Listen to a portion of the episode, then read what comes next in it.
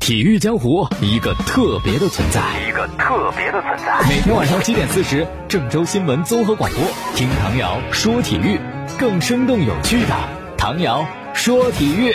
各位听众朋友，大家好，还有蜻蜓的网友朋友，大家好，欢迎收听唐瑶说体育。嗯，今天这个事情，我觉得节目可能主基调会有些伤感，或者你换个词，会说有些情怀哈。比如说在今天凌晨，呃，巴萨的比赛。这是这个赛季巴萨的首场，因为欧冠的原因嘛，所以他是在整个西甲的第三轮才开始踢他的第一场比赛，呃，结果呢是在主场四比零大胜了比利亚雷亚尔，小将法蒂梅开二度，梅西打入点球，而且对方球员特雷斯自摆乌龙，这样呢是四比零的一个大胜。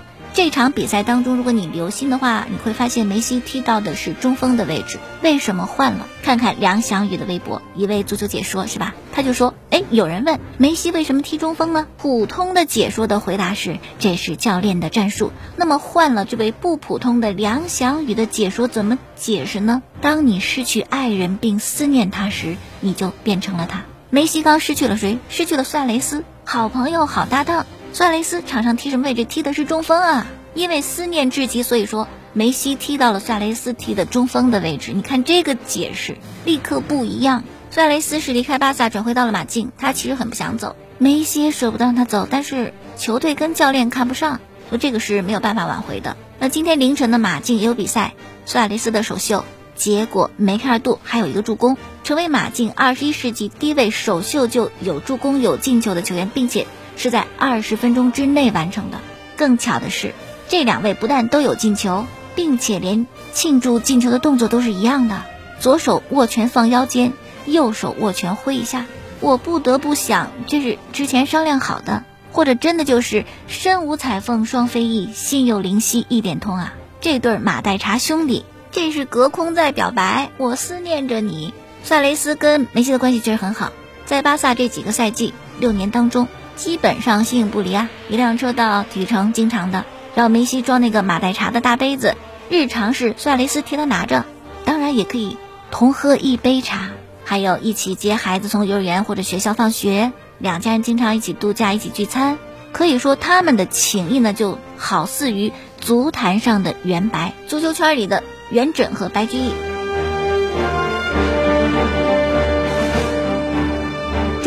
上啊，文人相交的事儿很多，但是文人之情比元白更深厚的几乎没有。他们的情谊呢，还不同于那个钟子期和俞伯牙。高山流水遇知音，这世间只有你理解我，这世间只有我理解你，没有你我就不再抚琴。元稹跟白居易还不太是，他们是志同道合吧，以这个为开始，然后以更为真挚的情感结束。三十年的时间里呢。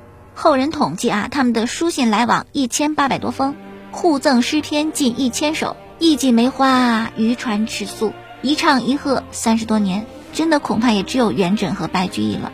而且不只是个人情感，他们还共同倡导了新乐府运动，这个更为的重要。既然说到这儿了，是吧？还真忍不住，咱们就多说一点。元稹跟白居易有一首诗：“每到驿亭先下马，寻墙绕柱觅君诗。”什么意思呢？每到驿站，送客亭这个地方，我就要下马，我就啊顺着墙绕着柱子，我看有没有你留下的题诗，很缠绵。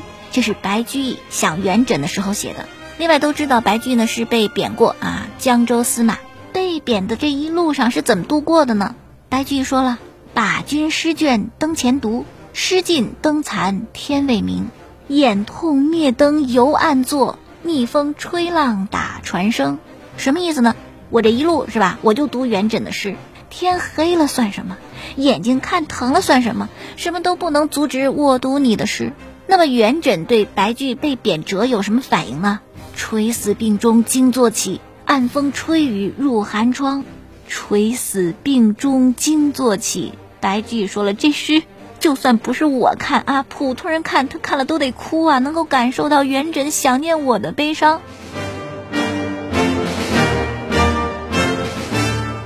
元稹爱哭，可是古时候是吧？堂堂七尺男儿，没事你哭什么？为什么哭呢？有诗写道：“远信入门先有泪，七经女哭问何如？寻常不省曾如此，应是江州司马书。”什么意思呢？说远方有信来啊，刚到门口说有信，我就哭了。我的妻子就很惊慌，我的女儿也哭着问你为啥呀？哎，就是我平常我也不这样，为什么会哭呢？因为是白居易写的信呐，信没拆呢，拿在手里，我眼泪扑簌簌的往下掉。那么白居易呢，也没有辜负元稹这份深重的情感，他也写诗：不知忆我因何事，昨夜三更梦见君。哎呀，也不用说我想你，也不用问你近来可好，别说那些有的没的没用的，我就告诉你，我梦见你了，足以表达一切。那么这诗寄给元稹以后，元稹拿到诗一看，就沉默了。哎，白居易梦到我了，那我也这么想你，我怎么就梦不到你呢？你怎么不肯进我的梦呢？元稹难过了，一首诗写回去：我今因病魂颠倒，唯梦闲人不梦君。我怎么总是梦到那闲人是吧？不挨边的人就梦不到你呢？那你你不要以为是吧？听了这么多，觉得他们只是在落难的时候啊，生病的时候。坎坷的时候思念彼此不是，他们少年时也这样。年少时他们也写过诗寄托情感，有一首诗挺长的：“春风日高睡，秋月夜深看。”咱们就不再念了。大概意思就是：春风日暖有什么好？秋月夜静有什么好？所有的美好都是因为你陪我度过这一切，只因有你。所以年轻时是一样的情感。他们都年轻的时候，元稹是被皇帝派出去出差，离开了啊。白居呢就跟朋友在长安喝酒，这酒越喝呀越不是个味儿，并不是酒不好，而是他想念元稹。于是呢又写一首诗：忽忆故人天际去，寄承今日到凉州。我喝酒呀喝醉了，我把这花枝折下去，我就当做酒钱给人家了啊。忽然我就醉的时候，我就想起来你离开了，我就赶紧计算这个行程。你今儿啊，应该到凉州了，所以你看这个情感是吧？还真的挺像梅西和苏亚雷斯足坛上的圆白。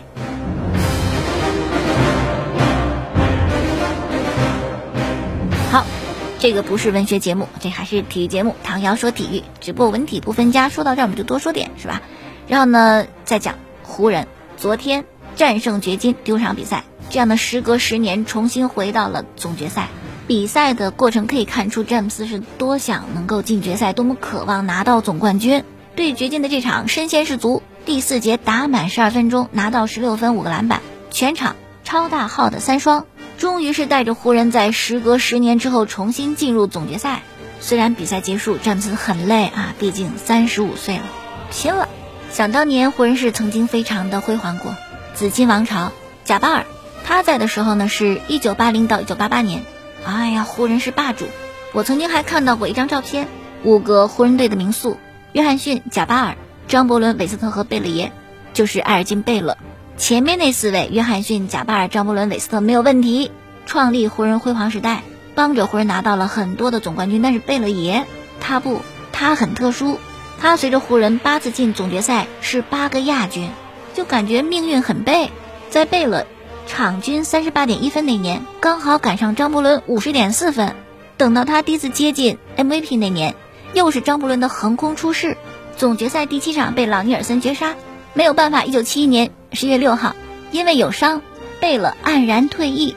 结果在他退役的那个赛季，湖人队拿到了总冠军。贝勒呢，因为效力过九场比赛，象征性的也拿到一枚总冠军的戒指。但这个没关系啊，不妨碍他后来入选啊奈史密斯名堂。球衣呢也退役，并且在九六年入选 NBA 的五十大巨星。好了，那第一部分先到这儿。咱们开篇说了嘛，有些伤感啊，可能有些情怀。我们先说到了梅西跟苏亚雷斯的分离，又说到了湖人这十年，十年挺漫长的等待。在这次终于进到总冠军之后呢，詹姆斯就说为科比而战，也真的是很巧，因为二零一零年十年前湖人进总决赛，正是在科比的带领下夺冠。十年之后，已然是没有了科比在这个世界上，所以呢，湖人很想能够再度登顶吧，就是给大家，包括科比，都在一次的圆梦。湖人其实是非常棒的一支球队，这次进总决赛之后呢，他们是第三十二次晋级总决赛，排在美职篮联盟的第一。进总决赛的次数是排名第二的凯尔特人和排名第三勇士的总和。那这次呢，可以说赢球最大的功臣就是詹姆斯，不管有没有人黑他啊，其实还是贡献了很大的力量。詹姆斯为什么这么拼？为自己，可能也为科比啊，有一个这样的信念。因为在之前就詹姆斯接受采访时就谈到一件事情，他很后悔的事情，就是一八年的夏天，当他决定加盟湖人的时候呢，科比给他发了一条短信，就说啊，咱们俩有时间呢，约着一块儿吃顿饭。后来詹姆斯就加盟湖人，每当遇到科比，都会聊这个事儿，哎，咱们约呀一起吃饭，但总因为各自日程的安排就不凑巧，始终没有一起吃。那么现在都没有这个机会了啊，所以詹姆斯非常的遗憾。确实啊，遗憾的事情很多，比如说湖人的象征科比以非常意外的方式离开，而詹姆斯也不再年轻了，他也越发珍惜场上的时间，越发珍惜能够拿到总冠军的机会。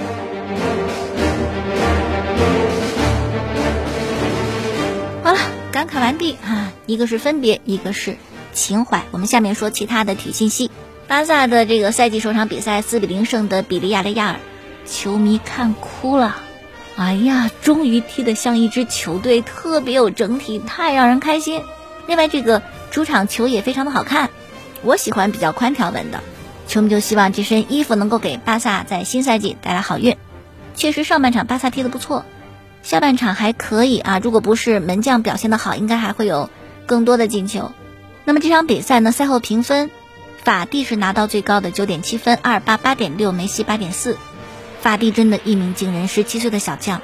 赛后呢，主教练科曼就说：“我对他很满意，他理应得到表扬。”但是，话锋一转啊，但是才十七岁，肯定还有很多东西是需要学习和进步的。比如说，他有时候在场上注意力不够集中，那我就希望他能够改一改，是吧？一个这么好的小伙子，应该要不断的提高自己。那因为法蒂特别优秀的表现，所以说巴萨这个热词也从苏亚雷斯变成了法蒂。只用了四个小时，巴萨的评论员就说：“如果不是法蒂的话，恐怕我们要一个星期还要谈苏亚雷斯，而且他还在马竞出场首战，二十分钟就两个进球一个助攻，可得怀念他呢。哎呀，苏亚雷斯不该走啊，怎么怎么样？结果安苏法蒂的出现，使得我们可能会忘记对苏亚雷斯的这份回忆。然后也有人说，法蒂的崛起是不是证明巴萨不要苏亚雷斯的这个决定是对的？”假如苏亚雷斯还留在巴萨的话，法蒂的成长是会被压制的，什么都说不准。但是我觉得，如果苏亚雷斯能够压制法蒂的话，那么从侧面证明他的状态很好，能够取得进球吗？如果状态不好，不能够取得进球，又如何去压制法蒂呢？不过呢，虽然安苏法蒂他的表现，每个巴萨球迷都非常的开心的看到，但是也有担心的事情，就是他现在的经纪人。是门德斯，上赛季法蒂的第一顾问是自己的父亲，还有梅西的哥哥。但是在今年夏天呢，他转投到了门德斯旗下。门德斯啊，咱以前讲过是吧？经纪人大鳄，太有本事，太有能力，而且关键他跟巴萨不是合作伙伴，巴萨也不是门德斯的忠实客户。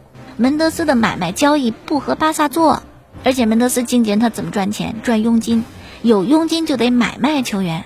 如果法蒂在这一直待在巴萨是吧？待个几年，他怎么挣钱？所以他一定会去谋求转会。去年嘛，门德斯就把同样年轻的菲利克斯一点二亿卖到马竞，按照安苏法蒂这个成长趋势再卖，远远超一点二亿。所以等到本赛季末，巴萨跟法蒂谈续约的时候，应该会遇到很大的麻烦。好，继续来说这场比赛，巴萨踢得很熟练，日常训练不错哈，但是格列兹曼的位置可能会有一些隐忧。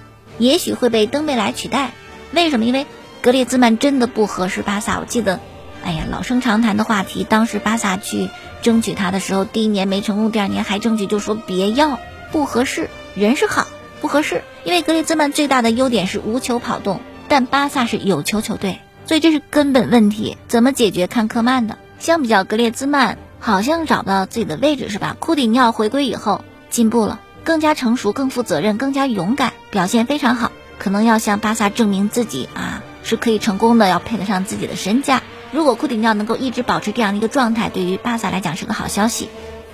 那么这场比赛呢，还有另外一个事情是网友的吐槽，就这个称之为日本梅西的久保建英，从巴萨回到日本，又从日本转会到皇马，又被皇马租借到了今天凌晨巴萨对手比利亚雷亚尔。结果呢，网上有一位解说被球迷吐槽。说什么？连久保建英为什么返回日本踢球都不知道，满口什么巴萨嫌他身体单薄，说你们解说都不做功课吗？不做功课也没关系，不知为不知，不知道就甭说，你不能满口瞎说。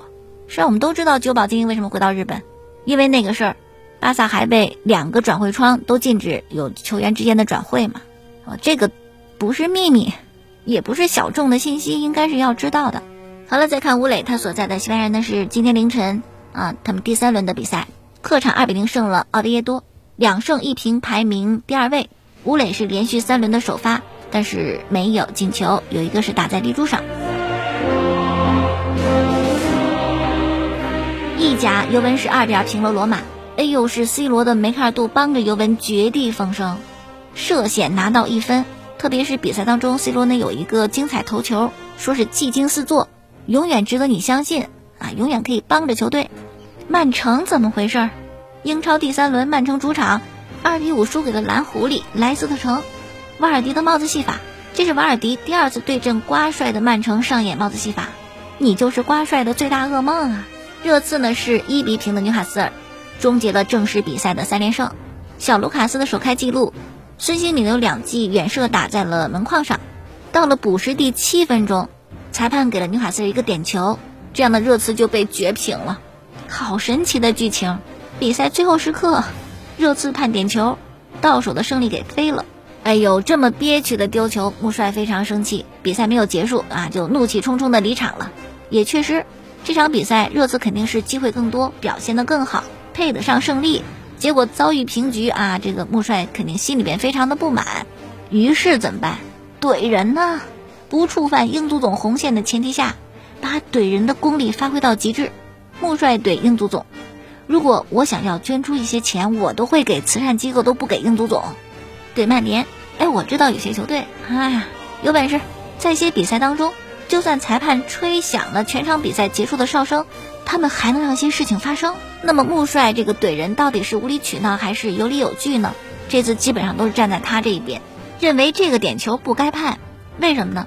因为这个点球呢是通过纽卡斯尔这个前场任意球的机会发起的进攻，然后导致的。但这个任意球呢是误判，就不该给这个任意球。如果任意球没有，怎么会有点球？第二点。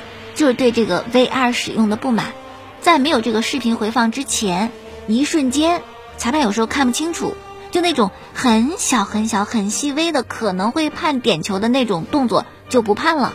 但现在有了视频回放，有了依赖，是个事儿，是个点球，咱就看回放。